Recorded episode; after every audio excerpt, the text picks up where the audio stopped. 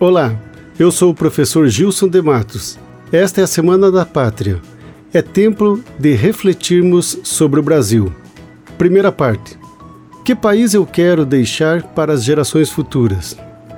Pretendo deixar para os meus descendentes uma terra menos violenta e mais justa? Uma nação que não tem como marca registrada a corrupção e a malandragem?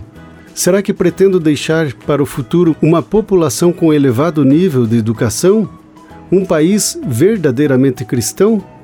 Que país quero deixar para as gerações futuras? Tenho para vocês uma boa notícia. Podemos começar a fazer essa mudança agora mesmo. Como?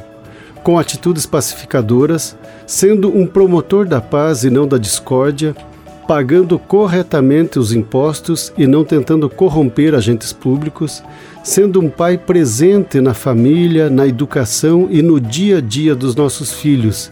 E como dizia Agostinho, com nossas atitudes pregar o Evangelho sempre e falar do Evangelho quando for preciso.